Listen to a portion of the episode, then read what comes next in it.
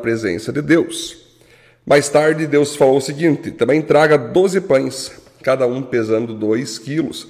Deverão ser feitos a melhor farinha e postos na mesa de ouro puro, que fica na presença de Deus, o Senhor. Os pães deverão ser arrumados em duas pilhas, seis pães em cada pilha. Em cima das duas pilhas será colocado incenso puro para lembrar que todos os pães são oferecidos ao Senhor como oferta de alimento. Então nós vamos perceber aqui, queridos irmãos, que tanto o candelabro, nós já trabalhamos aqui em outros capítulos, como o pão, então, tem um símbolo profético. O candelabro representa a santidade, a iluminação que a presença de Deus traz para as trevas. O próprio Jesus Cristo disse: Eu sou a luz do mundo. Mas ele também disse: Vocês também devem ser a luz do mundo, porque eu habito em vocês. Então, no meio das trevas, vocês devem brilhar, né? E o pão simboliza a presença de Jesus quando nós entendemos que devemos nos alimentar da presença dele. Quando nós temos a necessidade e entendemos que todos os seres humanos precisam da presença dele para buscar, buscar a palavra dele, buscar a glória dele, ouvir a voz dele, para ser vivo, para ser alimentado, para se manter de pé diante da vida, nós então percebemos o quê? E nesse primeiro ponto, para mim ser uma pessoa santa, como um candelabro aceso, diante da vida, diante das trevas, eu preciso me recompor no pão, na presença. Eu preciso me fortificar com a presença de Deus. Ou seja, não há como ser santo sem o Espírito Santo dentro de nós. Não há como sermos santos sem termos intimidade com o Espírito Santo. Não há como sermos santos sem termos intimidade com a palavra do Jesus Santo. É a palavra, é a presença, é na oração que nós então enchemos o nosso combustível espiritual para vivermos em santidade lá fora, né? Olha só que interessante o ponto 2. Blasfemar o nome de Deus tem consequências. Havia entre os israelitas um homem que era filho de um egípcio casado com uma mulher israelita. Ela se chamava Selomite e era filha de Dibre, da tribo de Dan. Certo dia no acampamento, numa briga com um israelita, esse homem blasfemou contra o nome de Deus, o Senhor, e o amaldiçoou. Levaram o homem a Moisés e o deixaram preso até que o Senhor dissesse o que deviam fazer. O Senhor Deus disse a Moisés: Leve esse homem para fora do acampamento. As pessoas que o ouviram blasfemar contra mim colocarão as mãos na cabeça dele, e depois o povo todo o matará a pedradas. E diga ao povo: quem amaldiçoar o seu Deus pagará por esse pecado e será morto a pedradas por todo o povo. Não importa que seja israelita ou estrangeiro que more no meio de vocês. Quem blasfemar contra o nome do Senhor Deus será morto. Então você veja, estamos vivendo uma época aqui então que a própria presença do Deus Pai está ali no acampamento, está no meio do povo, que já era praticamente quase um milhão de judeus ali, cheio de leis, cheio de regras, sacrifícios ali, né? E em determinado momento, um daqueles homens estava brigando contra outro e ele blasfemou, ele amaldiçoou o nome de Deus, o nome do Senhor Deus, o nome santo de Israel. Bom, eles deixaram ele preso. Moisés foi consultar a Deus para saber o que fazer com aquele homem e Deus mandou ele ser morto, né, pelo próprio povo morto. Então, apedradas pelo próprio povo, para que os outros que vissem ele morrendo por ter blasfemado o nome de Deus tivessem temor e muito medo de não fazer a mesma coisa que ele fez, para não serem mortos também.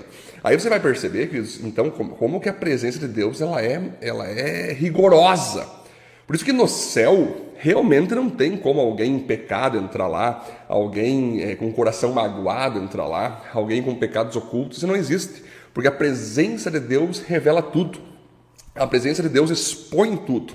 Então, claro, passa o tempo, chegamos na época da graça, né? Deus, então, ele em Cristo hoje, ele faz as pessoas colherem consequências, né? Nem sempre serão como essas aqui, através do mandato de violência do povo para aquela pessoa, né? Mas a pessoa, quando ela amaldiçoa o nome de Deus, ou fala o nome de Deus em vão, como nós trabalhamos em Êxodo 20, você pode dar uma olhada lá, eu trabalhei bastante sobre falar o nome de Deus em vão, algo vai morrer dentro da pessoa. Uma pessoa que amaldiçoa o nome de Deus, Pode ser que ela não morra como aconteceu com esse cara naquela época ali, antes da graça, mas algo vai morrer na vida dela.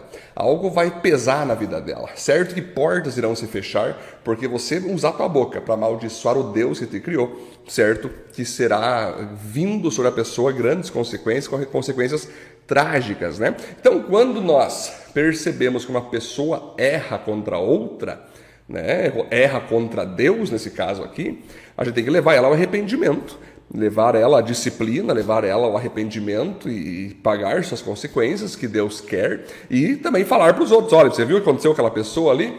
Tudo isso está acontecendo porque ela abandonou a Deus, porque ela amaldiçoou o nome de Deus, que vocês não façam o mesmo, né? O ponto 3, ali de Levítico 24. Por mais que hoje vivemos no tempo da graça, a lei da semeadura continua a mesma. Estamos em Levítico 24. Olha só, aquele que matar uma pessoa será morto. Quem matar um animal doméstico de outra pessoa dará ao dono outro animal do mesmo valor, um animal pelo outro. Se alguém ferir outra pessoa, farão com ele a mesma coisa que ele fez: quebradura por quebradura, olho por olho, dente por dente. Ele será ferido do mesmo jeito que feriu o outro. Quem matar um animal doméstico de outra pessoa dará ao dono outro animal. Quem matar uma pessoa será morto. A lei é a mesma para os estrangeiros que moram no meio de vocês e para os israelitas.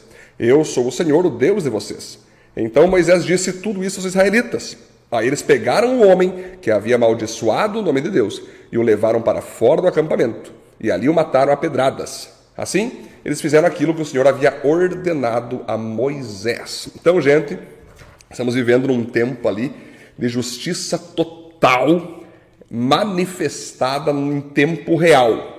Nós sabemos que Jesus veio, né? estamos na época da graça, o Espírito Santo habita em nós, e existe o dia do juízo, o dia que toda a humanidade estará diante do Deus Pai para prestar contas, para ser julgado, absolvido ou condenado. Aqui na terra, por mais estamos na época da graça, quando falo época da graça, significa que muito da ira que Deus derramava aqui, ele não derrama com toda a força, porque o Espírito Santo está entre nós, Jesus pagou o preço, então ele não derrama com toda a força como ele derramava aqui.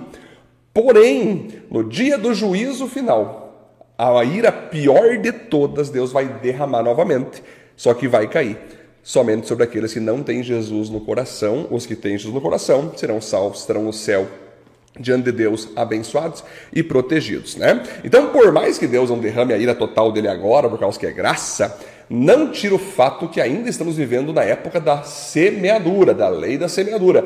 O que nós plantamos, nós colhemos. Aqui era assim: se um cara tivesse é, assassinado uma pessoa, tinha que morrer assassinado. Era assim que funcionava. Na hora era justiça em tempo real. Se alguém machucasse o braço de uma pessoa, alguém tinha que machucar o braço da outra pessoa, então que machucou. Era assim que funcionava. Se quebrasse a perna de alguém, tua perna tinha que ser quebrada. Era assim, era olho por olho, dente por dente, assim que funcionava. Se alguém tirasse um dente de alguém, o que tirou tinha que perder um dente. Se alguém arrancasse um olho, o que arrancou tem que perder um olho também. Era assim, era justiça em tempo real, né?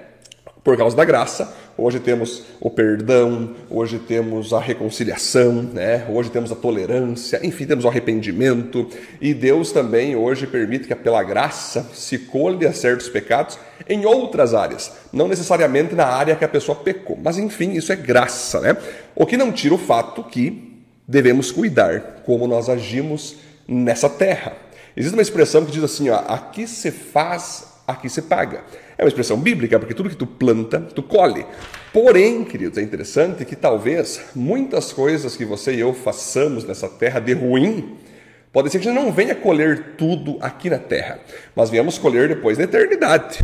Né? Isso, de alguma forma, Deus, no dia do juízo, vai acertar as contas com você e comigo. Assim como tudo aquilo que nós fizemos de bom nessa terra, pode ser que a gente não venha colher tudo aqui na terra, mas vamos colher diante de Deus no dia do juízo, quando estivermos ali com o Senhor, vamos receber ali aquilo que a Bíblia chama de galardão. Por isso que Jesus disse certa vez que não acumulem tesouros na terra, mas acumulem tesouros no céu. Ou seja, as boas obras aqui que a gente faz sem querer nada em troca, sem querer ter troféu e nem aplausos, isso fica contabilizado para quando nós estivermos diante do céu, nós recebermos ali, ou no próprio dia do juízo final, nós recebermos as recompensas de Deus ali. Que interessante, né, queridos? Isso vale a pena nós entender que Toda vez que eu planto gentileza, lá na frente, Deus, em Sua graça, vai permitir eu colher gentileza. Toda vez que eu plantar amor, em algum momento eu vou colher amor. Toda vez que eu plantar justiça, em algum momento eu vou colher justiça. Se eu plantar generosidade, ser generoso com uma pessoa, lá na frente Deus vai ser generoso comigo, usando uma outra pessoa. Espetacular de 24, vamos orar? Deus, muito obrigado por esse tempo de estudo, que o Senhor nos use cada vez mais para a tua glória, sendo pessoas santas, sendo pessoas puras, generosas, que refletem o teu caráter, em nome de Jesus. Amém. Valeu, queridos. Até a próxima.